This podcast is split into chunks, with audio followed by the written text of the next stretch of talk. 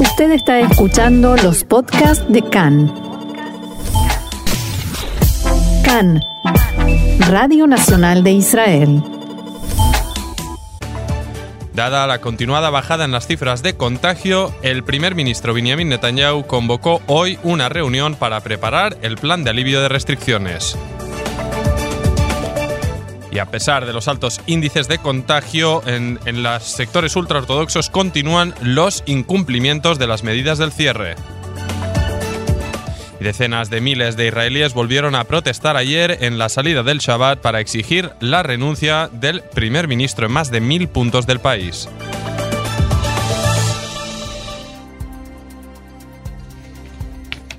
Bien, y arrancamos, como siempre, como, como, venimos arrancando hace demasiados meses, con estos datos del corona, que al ser domingo obviamente son un poco trampa. Venimos del Shabbat, venimos de Hagim, así que se han hecho incluso menos test de lo normal. Pero Igualmente, según los datos facilitados por el Ministerio de Salud y que conocíamos a primera hora de la mañana, los casos positivos por COVID siguen descendiendo con una tasa de test positivos de las más bajas en un mes. Como decíamos ayer Shabbat, se hicieron menos pruebas de lo habitual, 13.387, por lo que tan solo se diagnosticaron 887 nuevos casos positivos. La cifra de víctimas mortales está actualmente en 1.941 personas. Y de los casos activos, 62.133, 825 se encuentran en estado grave y 214 precisan de respiradores artificiales. Bien, y a pesar de estos datos que como decíamos son un poco trampa al ser de la salida del Shabbat, pero sí que es cierto que dada la, continuada bajada en las cifras de contagios en la última semana, y recordamos que ya tras tres, tres semanas de cierre general, el primer ministro Benjamin Netanyahu convocó hoy una reunión para preparar el plan de alivio de las restricciones que deberá ser aprobado por el gabinete de Corona el próximo martes. En la discusión participan, participarán el ministro de Defensa y primer ministro alterno, Benny Gantz, el ministro de Salud, Julie Edelstein, el ministro de Finanzas, Israel Katz, el de Ciencia, Izar Shai, y el coordinador de Corona, profesor Ronnie Gamzo. El objetivo, intentar crear un clima de unidad ante las constantes discrepancias de cara a este plan de salida del cierre. Respecto a las charlas con el ministro de Educación, Joaf Galan, de cara a la apertura del sistema educativo, se prevé que el Ministerio de Salud apoye la reapertura de los jardines de infancia ya a partir del próximo domingo, es decir, de aquí siete días, dada esta bajada en la tasa de contagios y incluyendo la preparación de test serológicos a maestras que vuelvan a sus lugares de trabajo. Esto iría a priori en contra de la postura del profesor Gamzo, que solo aprueba el retorno de los más pequeños a las clases cuando los datos indiquen que hay menos de 2.000 contagios nuevos por día. Se espera que el ministro Gallant proponga varias regulaciones, entre las cuales la división de los grupos de alumnos en jardines de infancia y también en primero y segundo grado, si existe así la exigencia del Ministerio de Salud. Esta medida costaría, evidentemente, billones de shekel en contratación de personal extra, por lo que es de esperar que el Ministerio de Finanzas se oponga a la medida. Por otro lado, se espera que mañana se reanuden los estudios telemáticamente tras la finalización del periodo de Hagim de Sukkot. Y es que por ahora la reanudación de las clases presenciales para los alumnos de quinto grado en adelante no está sobre la mesa abro comillas, las cuidadoras no son pequeñas y se contagian. Ya vimos jardines que se cerraron y equipos enteros que se contagiaron, alertó la directora de la organización de cuidadoras, Dori Hazan, y propuso aquí en conversación con Khan que en este curso marcado por el corona hay fuerza de trabajo que se puede reclutar del ejército como profesoras soldadas que nos serían de gran ayuda y prosiguió, parece que se empieza a entender el hecho que se necesita un plan específico de actuación para grupos reducidos. Por otra parte, la directora de la Comisión de Corona en la Knesset, Yafa Shasha Biton, volvió a reclamar ayer que el gobierno elimine las limitaciones de inmediato, ya que para ella siguen sin tener ninguna lógica. Por ejemplo, citó la limitación de no salir más allá de un kilómetro del domicilio, la prohibición de salir a la naturaleza o a la playa y la limitación de entradas y salidas vigente en el aeropuerto de Ben Gurion. Ministros de azul y blanco y el ministro Israel Katz reclamarán reabrir de inmediato pequeños comercios que no reciben público.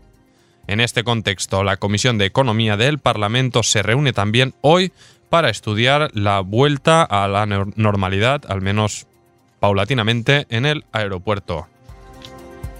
El, profesor Gamzo alertó que el martes, a pesar de que finalmente se pasen estos alivios que se discutirán, habrá zonas rojas donde el cierre seguirá operativo. Dijo, parte de la población no interiorizó e incluso despreció lo que ocurre a causa del corona. El límite en el sector ultraortodoxo se sobrepasó hace tiempo, afirmó Akan.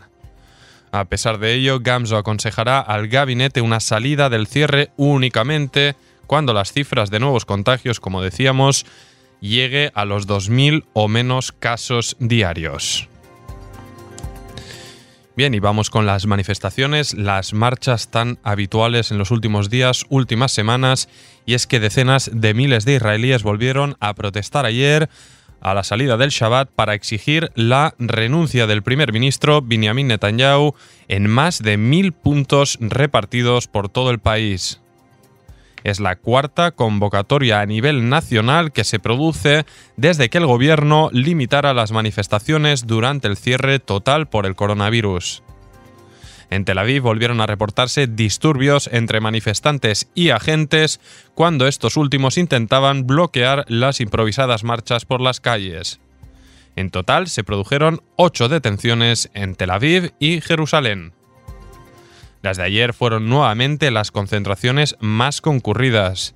Según uno de los movimientos organizadores, las Banderas Negras, se agruparon unas 200.000 personas en plazas, puentes y cruces de carretera.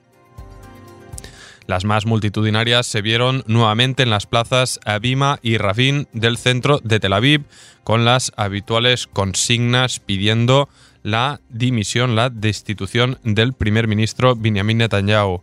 Al empezar a marchar, una columna logró cortar céntricas calles como Dizengoff y Ben Gavirol o Ben Yehuda y otra fue detenida antes de entrar a la autopista Ayalon. Además, hubo decenas de otras marchas simultáneas en barrios de toda la ciudad abro comillas, no puedo aguantar cómo este hombre está destruyendo mi país. Por tres años porté un arma y serví al país en una unidad secreta. Todavía sirvo como reservista 25 días al año. Ahora me veo con una bandera y haciendo ruido con el mismo sentimiento de servir al país, dijo el joven de 25 años, Adam Estel.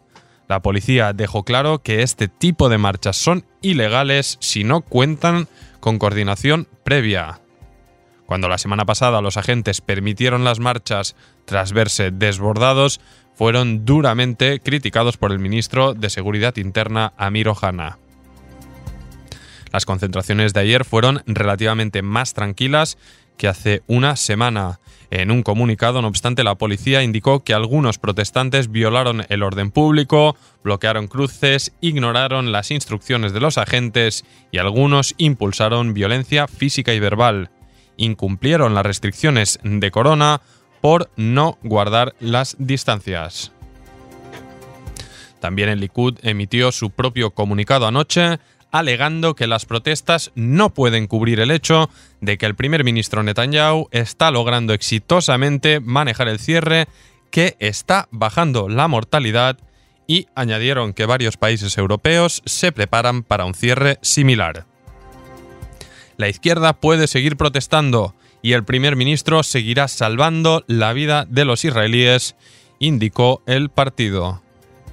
En la misma tarde de ayer, la policía detuvo un convoy de más de 100 ciclistas que marchaban con banderas negras en Cesarea, cerca de la residencia de los Netanyahu. y ante los repetidos casos de agresiones de simpatizantes del Likud a participantes de las protestas en su contra, el primer ministro alterno Benny Gantz llamó el viernes a desplegar a más agentes y alertó que la violencia podría acabar en asesinatos. Y a pesar de los altos índices de contagio, continúan los incumplimientos de las medidas de las restricciones por el corona en las zonas ultraortodoxas donde este fin de semana volvieron a registrarse incidentes con la policía que acudió a cerrar sinagogas. Ante el rechazo de, colaborar de muchos dentro de este sector, también se revelaron conversaciones con jefes policiales en que indicaban a los líderes religiosos que cerrarían los ojos ante lo que ocurriera cuando los agentes no, estuvieran patrullando por sus zonas. A este respecto se refirió el rabino Isahar Dov Rokach en conversación esta mañana con Khan, donde aseguró que exhortó a los integrantes de su comunidad hasídica que hay que comportarse como lo hicimos hasta hoy y el Señor nos ayudará a que no se produzcan pérdidas. En su opinión, estamos ante tiempos difíciles, espero que lo pasemos y, y volvamos a la rutina de tiempos mejores. ¿Cómo comportarnos mientras? Cada rabino dice la suya, interviene y cada uno aguanta la Torah en su bolsillo. A los rabinos les gustaría encontrar amabilidad de las autoridades y lo mismo de las autoridades por parte de los rabinos. Menachem Zaida del Consejo Municipal de Beitar Ilit declaró también aquí a Khan que cuando un grupo concreto legisla reglas y el primer ministro, los ministros o el propio presidente se ríen de ellas, es evidente que esto no va en serio. El político local continuó diciendo que hay reporteros mediocres que se pasean de sinagoga a sinagoga para ver si están abiertas. En Modin mientras tanto, se dispersó ayer por parte de la policía a decenas de feligreses que estaban rezando en varias sinagogas y fueron multados, obviamente, por saltarse las normas de distanciamiento. En otros eventos similares en el barrio de Mea Shearim, en Jerusalén, los agentes finalmente no intervinieron. Bien, y vamos con una última información antes de la primera pausa, y es que como parte de la operación Tribu de Hermanos para ayudar en la lucha contra el virus, Tzal abrió hoy una unidad propia en el Hospital Rambam de Haifa que se unirá a las unidades médicas ya existentes en el centro. Este dispositivo se operará de la mano de 100 médicos del ejército que incluye médicas y médicos, enfermeras y más personal. Es la primera vez en la historia que Tzal establece una unidad de tratados médicos para la población civil. Según la portavocía militar, en la última semana el personal pasó una preparación profesional por parte del personal de Rambam.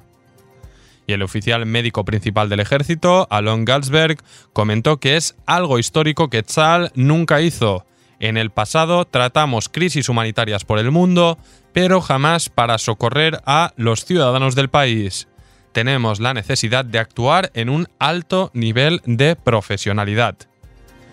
Y el director del hospital, Michal Halbertal, afirmó al respecto que las fuerzas del comando médico se unirán a nosotros para poder atender a los enfermos de corona y también para seguir tratando al resto de pacientes no relacionados con el virus tomamos la decisión de unir fuerzas como aportación al país. El ministro de Defensa, Benny Gantz, apuntó que por primera vez los médicos de Tzal aportarán para servir en el ámbito civil. Tenemos un sistema sanitario con buenas infraestructuras, pero aún no tiene la fuerza de trabajo necesaria. Nuestro deber es cubrir esta carencia.